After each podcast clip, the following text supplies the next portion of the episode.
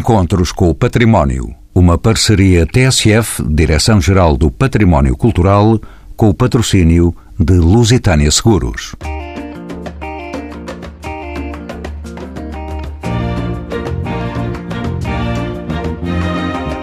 A aventura literária da Vila de Óbidos não tem parado de crescer desde o seu início, em 2011, fruto da parceria entre a Câmara Municipal de Óbidos e a editora Ler Devagar.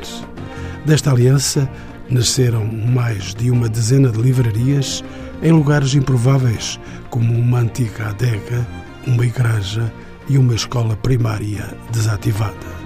Além desta rede de livrarias originais e acolhedoras, a realização do Fólio, Festival Literário Internacional de Óbidos, que entra neste ano na sua terceira edição, atrai à vila da célebre pintora Josefa Dayala centenas de autores, editores e livreiros, além de um público cada vez mais vasto e interessado. É desta vocação da Vila de Óbidos enquanto polo literário, da imparável dinâmica que transporta e de todos os efeitos positivos na comunidade e no território, que se fala neste programa Encontros com o Património. São nossos convidados Bárbara Bulhosa, historiadora pela Universidade Nova de Lisboa, alta funcionária na Bulhosa Livreiros, fundou em 2005 a editora Tinta da China e em 2012 a Tinta da China no Brasil e recebeu em 2015 da parte do governo a distinção de Mulher Criadora de Cultura. José Pinho, livreiro e editor, é um dos fundadores de Ler Devagar, fundador do projeto Óbidos Vila Literária e o curador de Fólio, o Festival Internacional da Literatura de Óbidos. Celeste Afonso, licenciada em Humanidades e pós-graduada em Artes, Museus e Património, é mestranda de Gestão Cultural. Vereadora em Óbidos da Educação, Cultura, Desenvolvimento Comunitário, Juventude e Turismo, é também diretora-geral do Fólio. E Telmo Faria, licenciado em História com mestrado em História do século XX pela Universidade Nova de Lisboa, é natural de Óbidos, foi presidente da Câmara de 2002 a 2013, ano em que foi considerado o autarca empreendedor do ano. E a quem pergunto, como surge esta colagem da Vila de Óbidos ao mundo dos livros? Bem, este projeto surgiu fundamentalmente da ideia de dar um pouco mais de contemporaneidade ao centro histórico. Ou seja, nós sempre tivemos um, em Óbidos um, um olhar para o património de modo a que as pessoas pudessem interpretá-lo, pudessem vivê-lo. E desencadeámos um conjunto de iniciativas dentro do centro histórico que aproximasse exatamente os portugueses, as pessoas que visitam o país também, para que compreendessem melhor e pudessem viver melhor o património. A questão dos livros surgiu um bocadinho desta ideia de querer fazer uma grande livraria numa igreja que estava cedida ao município já há vários anos e de fazer dali um, mais um elemento simbólico no centro histórico, fazer uma grande livraria na altura dimensionada para cerca de 40 mil livros e que pudesse estabelecer mais uma relação das pessoas com a vivência do património. E, portanto, tudo isto que responde a questões de valorização e de conservação e de, e de vivência e dinamização cultural, teve sempre como pano de fundo esta ideia de que nós não nos podíamos apenas virar para o passado ou excessivamente para o passado, mas sim para a ideia da criação, da criação contemporânea. E então este mix vá de iniciativas culturais e depois da posta dos livros surgiu para dar resposta a esse pensamento. E, portanto, quando nós estabelecemos esta livraria, eh, depois precisamos de um, de um executor, de um livreiro, e é aí que começa, eu diria, sem percebermos na data inicial uh, o alcance de tudo isto, a dimensão de tudo isto, quer dizer, a amplitude que este projeto acaba por ganhar, quando encontramos o parceiro certo, o parceiro no terreno, que é o José Pinho e a ler devagar e que vem dizer nós não só queremos ficar com essa livraria, portanto nós íamos fazer um concurso público, nós não só queremos ficar com essa livraria, como temos tanto espólio e tantos fundos que podemos estabelecer aqui um projeto maior.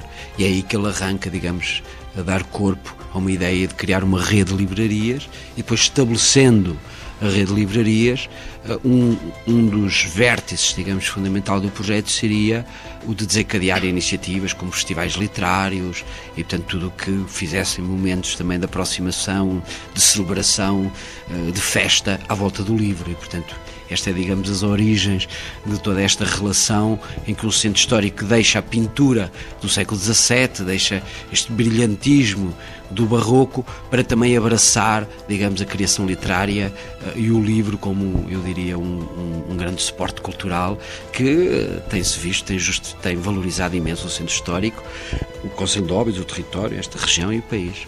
Bem-vinda, Bárbara Bulhosa. O seu nome é nome de livros e de livraria, se me permite a observação. Como sabe, a realização do Fólio, o Festival Internacional de Literatura, aqui em Óbidos, é hoje um acontecimento de contornos nacionais e mesmo de contornos internacionais, atraindo muitos autores, editores e livreiros e milhares de visitantes afirmando-se desde a primeira edição como o maior festival do género. Como é que se explica este sucesso, o sucesso desta iniciativa Bárbara Bulhosa? De facto, aquilo que disse Óbidos, uh, o Festival Literário de Óbidos é aquele que tem mais repercussão uh, a nível nacional e a nível internacional, nomeadamente no Brasil em que é o único festival conhecido porque uh, têm sido convidados vários autores estrangeiros uh, e, vários, e os maiores nomes da literatura brasileira passaram por cá e, portanto, conheceram. Porquê é que é um muito importante? É muito importante porque, para além de ter esta rede de livrarias que o José Pinho fez, que não são livrarias normais, são livrarias de fundo, e isso faz com que só em Óbidos é que nós encontremos tanto fundo editorial junto. O José Pinho não fez uma livraria uh, normal, fez livrarias que têm muito em conta a história do livro, a importância dos antigos escritores, a importância daquilo que não está nos tops de vendas. Isso por um lado. Por outro lado, este festival, de facto, pela sua dimensão e variedade, e por estar aqui nesta vila, Repare, imagine que está na Austrália e vê, ou, ou, no Brasil, em que nunca viram um castelo.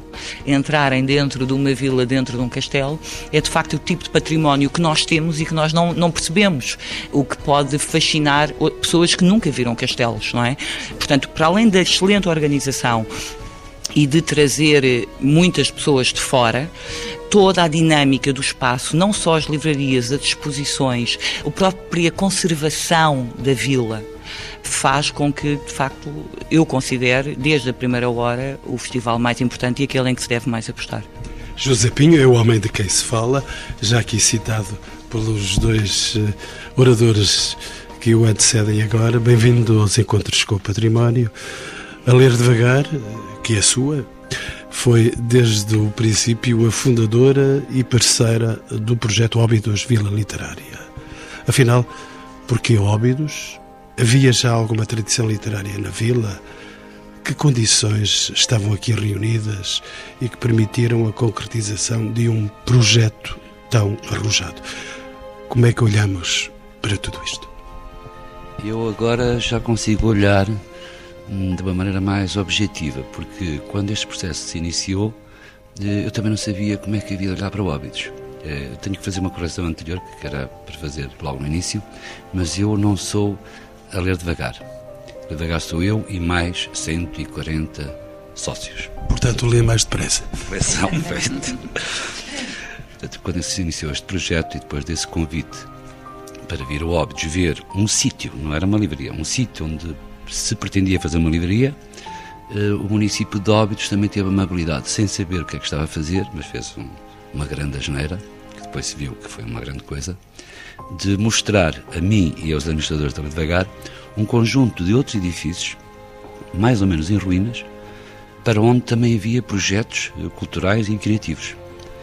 E foi nessa visita uh, mágica, naquele dia histórico, que tudo se alterou porque eu no início também não queria vir ver a livraria, porque achavam um disparate abrir uma livraria em Óbidos, numa vila que tem 100 habitantes, não sei quê, apesar de ter 2 milhões e, e meio de visitantes.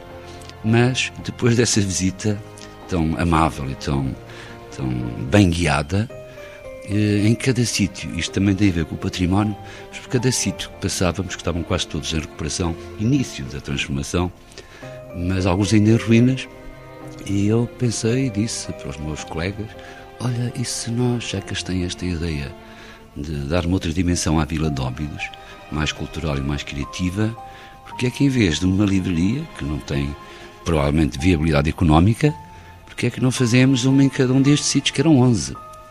E então, quando saímos daqui, ficámos todos entusiasmados, fartámos a rir, no regresso a Lisboa, e quando chegou o dia, foi já aquilo que o Telmo disse há um bocadinho, disse, pá, uma livraria não, se forem 11 eu acho que nós vamos para aí. E outra asneira que o município fez foi dizer que sim.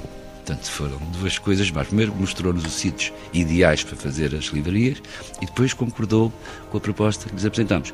De qualquer maneira, aquilo que me interessa, e a Léa Devagar, e se as pessoas conhecerem um pouco da história da Léa Devagar, a Léa Devagar sempre esteve em sítios, nasceu num sítio abandonado, que foi na litografia de Portugal do Barro Alto, daí passou para outro sítio abandonado, que foi a fábrica de Braço de Prata, daí passou para um outro sítio abandonado, que foi a LX Factor agora, e aqui a única coisa que estava previsto ser construída quando nós chegássemos era a livraria de Santiago dentro dessa igreja.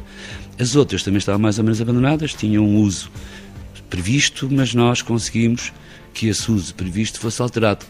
E ainda recentemente fizemos mais umas livrarias em outros sítios que estavam com uso uh, abaixo daquilo que era a cota normal de utilização. José Pinho, vamos daqui a pouco continuar a ouvir essas regras todas que fez.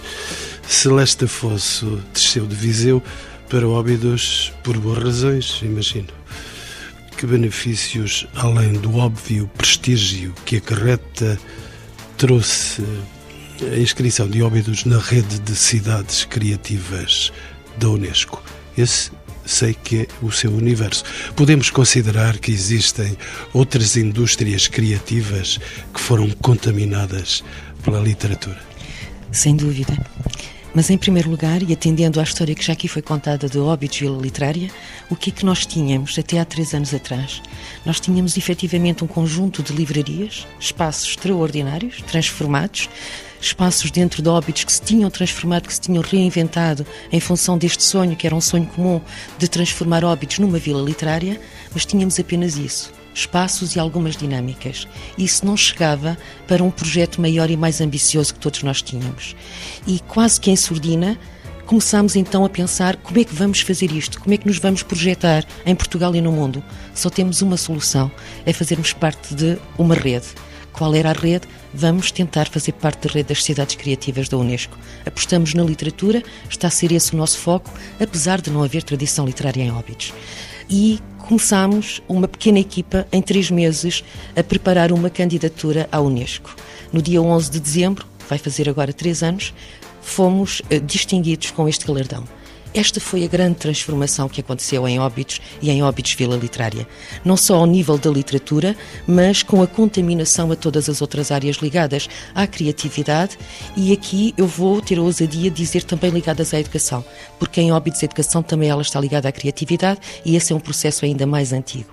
Portanto, sim, a rede das cidades criativas, que não é apenas da literatura, ao fazermos parte desta rede, estamos em todas as cidades criativas da Unesco, de todas as áreas, acabam por contaminar e por influir o projeto Óbidos Vila Literária, que é a estratégia de Óbidos.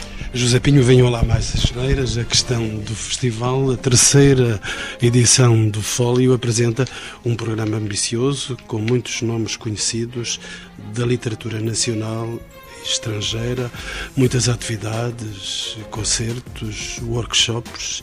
No entanto, e aqui é que estará o Busilis, apesar uh, do fantástico sucesso do Fólio, a terceira e presente edição do Fólio viu diminuídas as verbas de financiamento público. Como é que se justifica esta aparente incongruência a que já estamos habituados. E quais são as fontes de financiamento deste festival, José Pinho? Eu costumo dizer uma coisa que é o que me interessa a mim é fazer tudo ou quase tudo a partir do nada ou quase nada. E tem sido sempre assim. E até este projeto das livrarias também foi assim. Porque o custo das livrarias, retirando a da, de Santiago, todas as outras tiveram custos reduzidos, porque houve sempre uma cabeça que inventou uma solução para cada uma das livrarias. Eu lembro da livraria do mercado, que foi uma ideia do Telmo ter caixas de fruta na parede, portanto aquilo custou mil euros. Uma livraria. Os festivais, a coisa uh, não é bem, não foi bem a mesma. No primeiro festival nós conseguimos um grande apoio uh, do Estado, do Estado e europeu, não sei bem a proveniência de dinheiro, mas de qualquer maneira um grande apoio do turismo do centro da CCDR.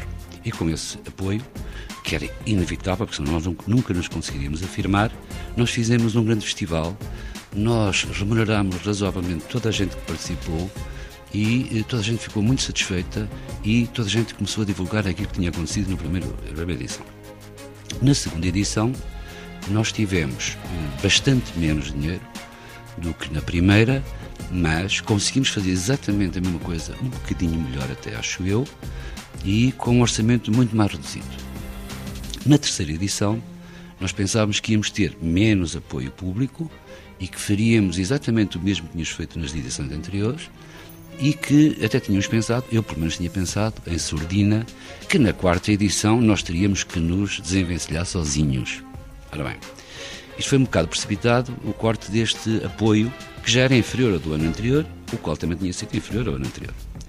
Foi um bocado. Uma boa lógica. Foi um bocado demais e isso fez com que eh, nós, se tivéssemos mais tempo, nós fazíamos as coisas ainda de outra maneira. Com menos tempo, tivemos que chegar junto dos nossos anteriores parceiros, pedir-lhes um apoio suplementar, sempre pequeno, porque os apoios que temos, que não eram esses do Estado, são de, de dimensão reduzida, financeira.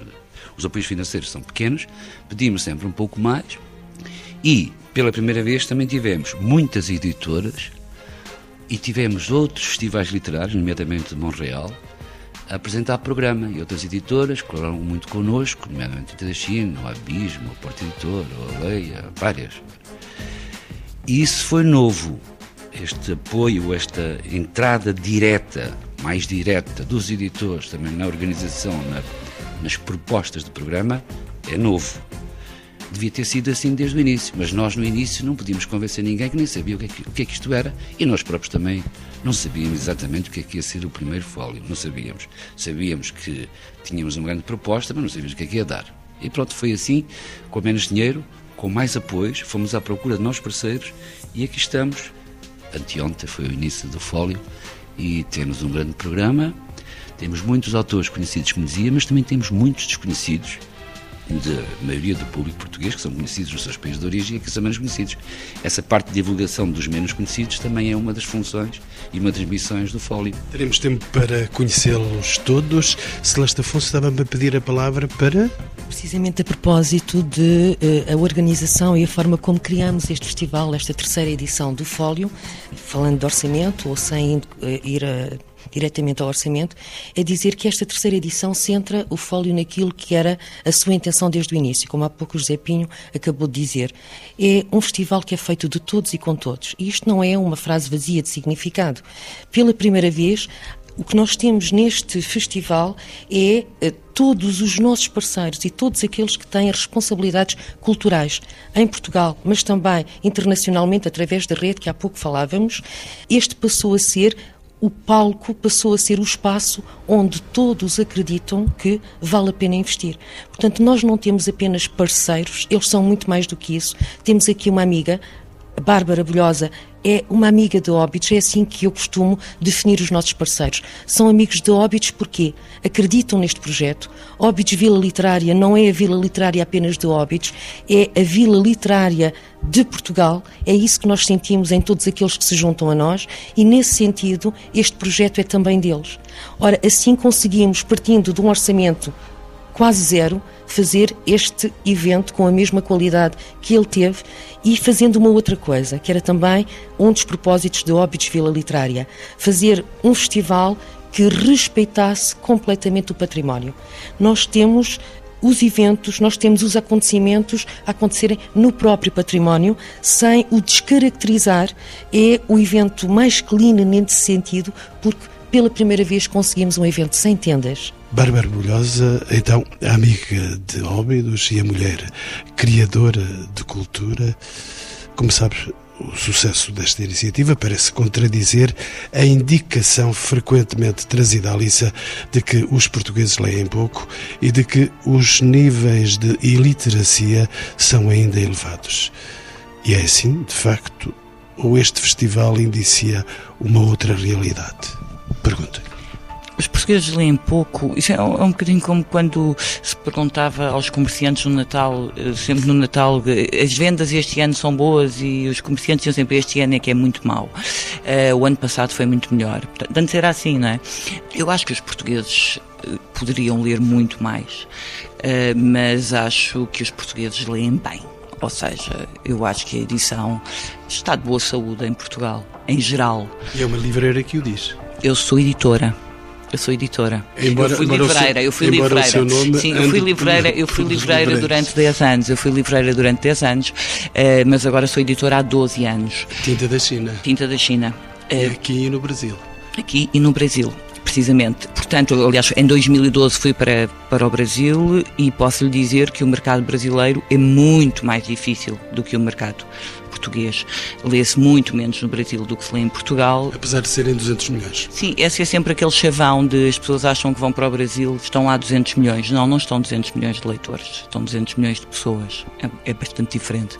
Portanto, as tiragens em Portugal e no Brasil, mesmo em termos concretos, são as mesmas, ou seja, de facto o padre lá, os padres evangélicos são capazes de vender 9 milhões de livros no Brasil, uma coisa impossível em Portugal, mas um autor de qualidade, um autor, sei lá, um Agualusa, um, um um, que não seja uma estrela, que não seja um veríssimo, eh, um autor de qualidade vende menos no Brasil do que vende em Portugal. Portanto, esse, esse é, um, é um daqueles uh, factos que, que, as pessoas não, não conhecem. Eu estou lá no mercado e por isso é que eu, eu, eu, também considero que, de facto, o investimento no livro, o investimento na cultura, o investimento na divulgação da cultura, e nós todos aqui somos agentes de divulgação cultural, desde os livreiros aos editores, aos editores, aos vereadores da, da cultura, às, todos nós somos agentes de divulgação cultural. Nós não precisamos de muito dinheiro para fazer as coisas. Nós precisamos de muita entrega pessoal para fazer as coisas. Esse é o ponto do, do que está a acontecer aqui, que eu acho, por razões políticas, enquanto cidadã, que deve ser muito apoiado pelo Estado obviamente, até porque eu acho que as pessoas que participam, que são convidadas a participar nestes eventos, devem ser remuneradas. Ou seja, porque os escritores não podem viver de venda, se viverem de vendas de livros, não, não vendem e, portanto, devem ser remuneradas. Esse é um princípio. Agora, as pessoas estão a fazer isto e fazem muitas vezes por amor à camisola, ou seja, não é para venderem 10 livros neste evento, é porque é importante participarmos. A Tinta da China está aqui com uma casa, fomos convidados para estar para participarmos e pela primeira vez a Tinta da China tem uma casa enquanto editora e temos estado há um mês que só trabalhamos nisso e para além de termos os nossos livros à venda, temos uma exposição com o Pacheco Pereira de, eh, sobre a censura no Estado Novo, vamos ter vários eventos, vamos, ou seja, não nos limitamos a, ok, temos aqui a casa, temos aqui uns livros, trazemos dois ou três autores. Não. Interessa-nos que os autores mais famosos estejam no fólio e não estejam na casa, estejam também na casa, mas o que nos interessa é que isto corra muito bem porque nos interessa que de facto Portugal passe a ter um sítio. Este nome já ficou, Fólio já, já existe, o que, é ótimo. Óbidos também já existe. Percebem? Em termos de circulação de ideias pelo mundo de, ah, Óbidos, Fólio, isso já existe. Agora, é, é importante que haja mais participação, que haja mais entrega. Não só, eu tenho pena que haja uma casa tinta da China, mas não haja mais casas de outros editores que não tenham feito esse investimento. Percebe? O meu investimento é muito, não é muito financeiro, é de pensar, de, de, de tentar, de, de, chamar o máximo de pessoas aqui a virem a Óbidos. Ao virem ver a casa, vão ver as outras exposições, vão ver a vila e, portanto, é com o maior orgulho que eu estou aqui e vou dar o máximo nestes dias e poderão contar sempre comigo. As estratégias da Bárbara Bulhosa, da Tinta da China, aqui no Brasil. José Pinto, volto a si e também ainda para o inquirir sobre estas coisas, sabendo que o gosto pela leitura se transmite desde a tenra idade, qual é a articulação entre as escolas e as iniciativas decorrentes do projeto Óbidos, Vila Literária? Qual é, por exemplo, a oferta específica do fólio para o público escolar e juvenil? E qual tem sido a adesão das camadas mais jovens da população? Eles andam por aí nas livrarias? Devo dizer-lhe uma coisa. Eu não tenho dados concretos, mas aquilo que se passa nas livrarias Lê Devagar, e penso que é extensivo a todas as outras livrarias, há uma área do livro que está em franca ascensão, e que é o livro infantil.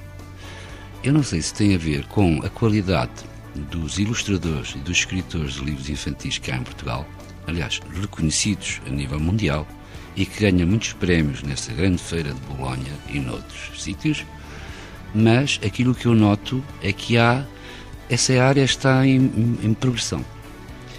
Isso quer dizer, posso eu ser levado a concluir, que as crianças leem mais livros do que aquilo que liam antes.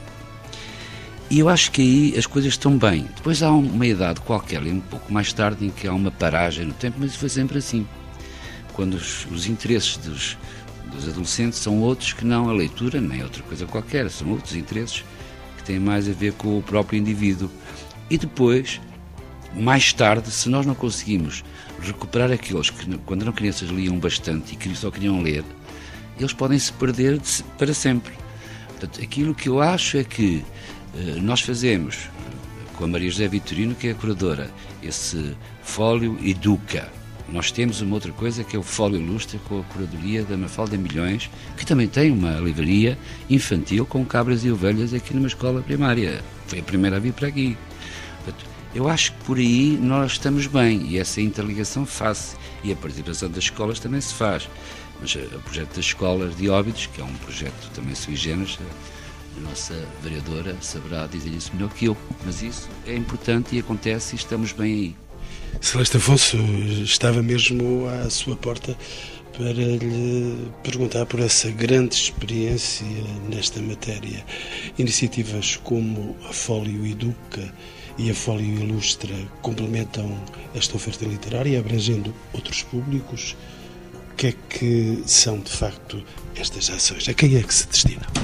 Quando nós pensamos o fólio, há um chavão que é a ideia de que temos de eh, criar leitores. Esta ideia e este chavão a mim é um pouco uma coisa estranha, mas nós, quando pensámos o Fólio desde o início, pensámos que ele deveria estar de mãos dadas com um outro projeto que havia em Óbidos, que era o projeto das escolas de Óbidos. Poderíamos falar disso mais tarde, mas é também uma revolução ao nível da educação. Nesse sentido, não nos bastava ter, durante os 11 dias do fólio, ter um conjunto de programação destinada a esse público, ao público escolar ou às escolas. Era preciso fazer um trabalho eh, ao longo do ano que depois desembocasse no fólio. O Fólio Educa é isso mesmo, em colaboração com a rede das bibliotecas, a rede escolar, eh, a rede das bibliotecas escolares e com o Plano Nacional de Leitura. E relativamente ao que quer a Bárbara, quer o José Pinho disseram há pouco sobre os leitores, temos de reconhecer que o Plano Nacional de Leitura foi importantíssimo para aumentar o gosto pela leitura, não só o gosto, mas criar hábitos de leitura, e a rede das bibliotecas escolares tem feito um trabalho extraordinário nesse sentido. Ora, o que foi feito foi o Fólio Educa, ele tem de trabalhar com as escolas, e não apenas com as escolas de óbitos, mas com as escolas do país, ao longo do ano. Há um trabalho com professores, com bibliotecários, com alunos ao longo do ano e desemboca no Fólio, num seminário internacional e num conjunto de tertúlias, de workshops, com pré-inscrição do trabalho feito ao longo do ano, ou seja, ele resulta já no desenvolvimento dessas atividades. O Ilustra é outra coisa. O Fólio Ilustra, não trabalhando diretamente com as escolas, é uma área do programa extremamente rica que pretende dar resposta a esta grande novidade e a esta grande moda, que eu acho muito bonita, que é a moda da ilustração em Portugal.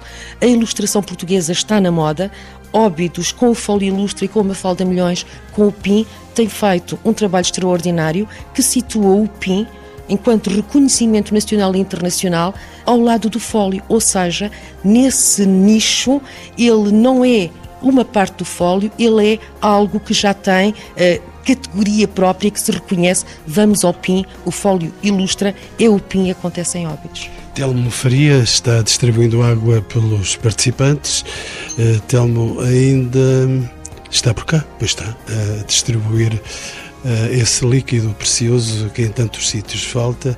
Na sua opinião, exemplos como a transformação da antiga Igreja de Santiago em livraria e de um antigo convento, onde estamos neste momento em hotel, constituem exemplos felizes de adaptação de edifícios com óbvio valor patrimonial, a recuperação cuidada do património é compatível com as exigências de uma expressão turística cada vez mais intensa e pergunto-lhe, esta pressão turística também se faz sentir aqui?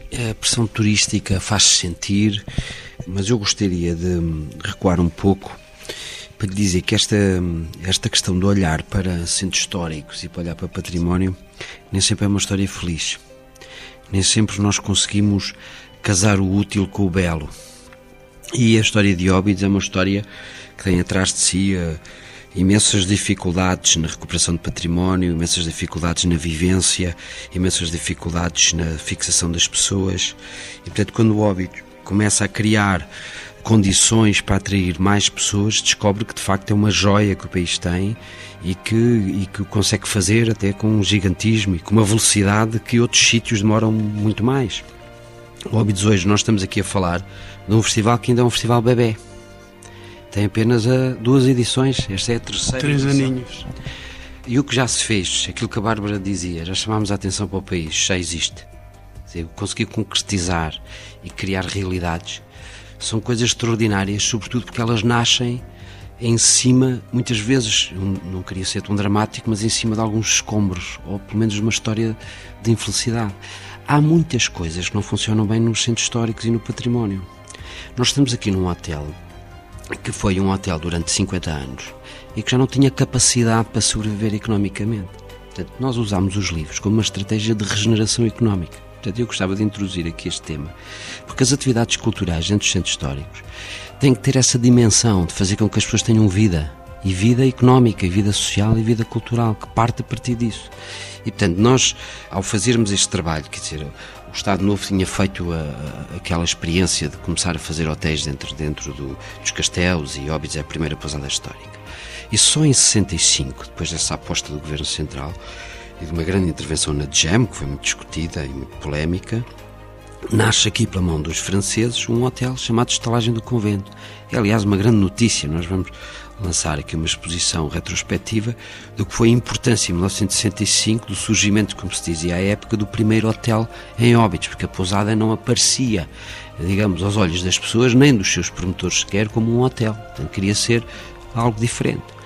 E, portanto, quando nós fazemos 50 anos depois, em 2015, aqui, uma abertura e uma conversão deste edifício de, de, início do século XIX, nós estamos a fazer o que tem acontecido na Vila de Óbidos, que é regenerar o património, mas também aderir às políticas locais, eu diria às políticas públicas locais.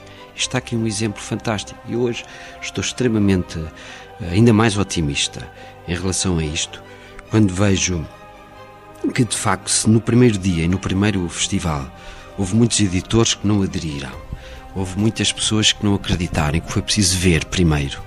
Ver que agora, digamos, por um lado descem apoios públicos, mas por outro lado aumenta, de certa forma, uma outra riqueza, que é ter parceiros muito inteligentes e muito estratégicos para o projeto. Eu acredito que aquela triangulação entre rede física de livrarias, porque há aqui um fólio 365 dias ao ano. Quer dizer, se calhar somos o único sítio é, que monta em 3, 4, 5 anos uma rede de 11 livrarias, tem o maior hotel literário do mundo, quer dizer, cria aqui um, expressões físicas de porta aberta todos os dias, diariamente, faça chuva, faça sol, e depois faz grandes celebrações como esta que estamos a viver agora durante estes dias até o dia 29. Isto é extraordinário, eu diria que é único em Portugal. Estratégias e projetos e mais novidades, Celeste Afonso. O êxito do fólio deu origem, tanto quanto sabe, pela primeira vez, e estamos no ano em que isso aconteceu, em 2017, ao Festival Latitudes, dedicado à literatura de viagens que poderá até ser classificado quase como um filho do fólio. De que é que consta este festival? Qual é o saldo de mais esta iniciativa ligada à classificação de Óbidos Cidade Literária? Celeste Afonso. Eu gostaria de dizer que o Latitudes não é um filho do fólio. O Latitudes, usando essa expressão e aquilo que o Telmo acaba de dizer, que é muito importante, o Latitudes é uma consequência natural da estratégia Óbidos Vila Literária. Óbidos Vila Literária não acontece apenas em 11 dias durante o fólio, está cá ao longo de todo o ano. E nesse sentido, temos o fólio, que é se calhar o evento mais visível, mas há outros eventos. Tínhamos desde o início a necessidade de criar também um evento literário ligado às viagens, ligado a não apenas à literatura de viagens, mas ligado a viagens e a viajantes. Surgiu o Latitudes. Nós não, não quisemos dizer este ano que foi o primeiro ano, chamámos-lhe timidamente o ano zero, precisamente porque ele foi apenas uma experimentação daquilo que esperamos que aconteça no Latitudes em 2018. José Pinho, ia dizer? Ia dizer duas coisas. Primeiro, eh, do projeto inicial fazia parte também cinco festivais literários, mas era uma ideia que se tinha que ao longo do ano pudéssemos ter sempre qualquer coisa que celebrasse a literatura e que trouxesse um outro público óbitos para alimentar também as livrarias. Depois, em relação a, a, ao Latitudes, esse na realidade é que foi feito com orçamento zero. E, e eu gostava de deixar aqui uma nota final que é não é porque nós fizemos um festival de atitudes com orçamento zero que isso é vantajoso para nós que organizamos o festival. Também não é porque nós, neste terceiro fólio, tivemos muito menos dinheiro que isso nos sossega e que é vantajoso para nós. Nós precisamos sempre de um mínimo de dinheiro uh, que temos que ir buscar a algum lado para que tudo o resto que nos é oferecido se possa movimentar, senão não chegamos a lado nenhum. Bárbara Bolhosa, estamos a caminhar para o final do programa e coloco-lhe eh, mais uma questão que considero importante. O universo dos livros parece eh, dividido entre gigantes editoriais, multinacionais e pequenas editoras independentes que, apesar da competição feroz do mercado, como sabe, têm conseguido sobreviver e prosperar. Num mundo cada vez mais globalizado, Bárbara, como é possível continuar a fazer face a esta concorrência feroz? Projetos como o Fólio, em Óbidos, Vila Literária, podem ajudar a inverter esta tendência polhosa. Tem acompanhado esta atividade de políticas comerciais. Sim, claro. Uh, como é possível sobreviver sendo melhor, sendo mais criativo, trabalhando mais, uh, fazendo diferente, uh, tendo total liberdade para fazer, querendo fazer muito. A Tinta da China vive sozinha, não tenho nenhum capitalista, não tenho nenhum sócio capitalista, sou eu, uh, que não sou, que não, não sou infelizmente capitalista, porque eu não tenho nada contra o capital, uh, mas de facto uh, sobrevive há 12 anos, não tem dívidas, continua a publicar bem, continua, porque não podendo publicar bem não pode continuar, porque senão eu não continuo, e portanto o que nós temos que ser é melhores. Criar sempre um público e criá-lo mais, e criar uma marca que conseguimos e que o Também está a conseguir. Eu só queria dizer uma coisa para, para terminar, é que isto tudo é muito interessante, esta conversa, mas era muito importante que as pessoas viessem a Óbidos ver este festival. Era muito importante que as pessoas viessem a Óbidos ver estas livrarias, ver este hotel, o Literary Man, ver as livrarias de Óbidos. Era muito importante que não é só saber que isto está a acontecer no país, não estamos assim tão longe o país é muito pequeno e era fundamental que as pessoas tirassem um dia ou dois, uma tarde, viessem em família, há programas para tudo e viessem cá ver, porque senão não faz sentido, percebe? Podemos estar aqui a falar sozinhos e isso não faz sentido. Daqui a pouco vou tentar colocar exatamente essa questão. Porquê vir a Óbidos e vir a este fólio? Mas ainda, Telmo Faria, deixe-me ouvir a sua opinião última. Telmo virou do avesso esta vila, com a sua atividade autárquica. A realização do fólio é uma das atividades que marcam a preenchida agenda da vila, com o Festival do Chocolate e Óbidos Vila Natal, constituindo um sucesso estrondoso em termos de grande público. Para todos os efeitos, pergunto-lhe: o fólio atrai um público mais específico, como será natural, há espaço e público suficiente para todos estes eventos. O que é que os une e os separa? Há livros para toda a gente? Há livros para toda a gente, há livros em todas as línguas, há livros que de facto revelam que esta hum, aparência, se quisermos contemporânea, é na verdade uma essência deste centro histórico. Os eventos, sejam eles quais forem, seja um festival de chocolate, um festival de celebração do Natal, um festival de ópera, o, o que for, é sempre um motivo, tem como denominador comum a beleza extraordinária deste centro histórico. Óbidos foi sempre a prenda da mulher principal que casava com o rei português, a princesa europeia que recebia como dote. E nessa tradição histórica, Óbidos foi poupado, foi gerido por mulheres. Acredito que essa. A Vila das Rainhas. Que essa singularidade a protegeu, também o seu sistema natural, geográfico, territorial, lhe permitiu uma poupança digamos, de não ser eh, envolta de uma cidade ou de um conjunto de promiscuidades que, urbanísticas que pudessem pôr em causa. Na verdade, nós dizemos centro histórico, mas tudo isto é a zona histórica. Portanto, esta vila que é tão bonita e que tem nesta encosta, esta, eu diria, este posicionamento para uma certa celebração. Quando nós entramos dentro do centro histórico, eu acho que desligamos desse, por outro lado, dessa rotina tão confusa e com sons muitas vezes tão estridentes. Aqui tudo acalma, se bem que muitas das vezes estamos a acordar um gigante. O gigante agora, em outubro, é o fólio, é os livros, esta grande celebração da cultura. Eu acho que Óbitos, a responder à sua questão, é sempre um centro que atrai, seja em que formato for, os portugueses, porque Óbidos é, na verdade, uma vila que está dedicada a esta estratégia, fazer com que os portugueses possam vir aqui desligar, vir aqui fazer a vivência da sua história, das nossas tradições, seja depois num modo mais recuado ou num modo mais contemporâneo, como este, o caso deste fólio. E então, a última questão, e agora gostava que os meus quatro convidados me respondessem com passos mais apressados. Celeste Afonso, comece por si. Por que razão devemos vir ao fólio e ao óbidos rapidamente? Vir ao óbidos é sempre um pretexto uh, excelente. Mas por que vir ao óbidos nesta altura do fólio? Eu não quero destacar nada no programa, porque o programa é extremamente rico, mas eu costumo dizer que é uma forma, é a forma que eu sinto de descrever o que é o Fólio. O Fólio tem alma. O Fólio é um festival diferente porque é um festival que tem alma, tem uma essência, porque ele é feito da vontade de todos. Ora, dizer isto só assim, ouvir isto assim não é nada. Para se perceber o que é isto, o que é um festival com alma, é necessário vir ao Óbitos, é necessário vir ao Fólio. José Pinho, é, é devido ou de morte vir de facto a este festival? É uma obrigação. O que eu destaco, para não falar do programa, o programa está acessível na internet, eh, na realidade, Óbidos é a maior livraria cá em Portugal e eu atrevo-me a dizer a maior livraria do mundo em termos de quantidade de títulos diferentes disponíveis. Isso acho que é um, um argumento. Bárbara Bolhosa, o que é que nos diz essa experiência toda de editora e antiga livreira? Eu já lhe respondi um pouco a essa questão, mas acho, acho que também há outro, hoje, como estamos com esta nova com as tecnologias e a rapidez da informação, eh, de facto ter tempo para ler livros é uma coisa complicada. O que eu digo é aqui vão encontrar, para além de ilustradores, de escritores, de ouvir os escritores, de ouvir, vão encontrar os agentes muitos dos agentes que fazem a cultura em Portugal.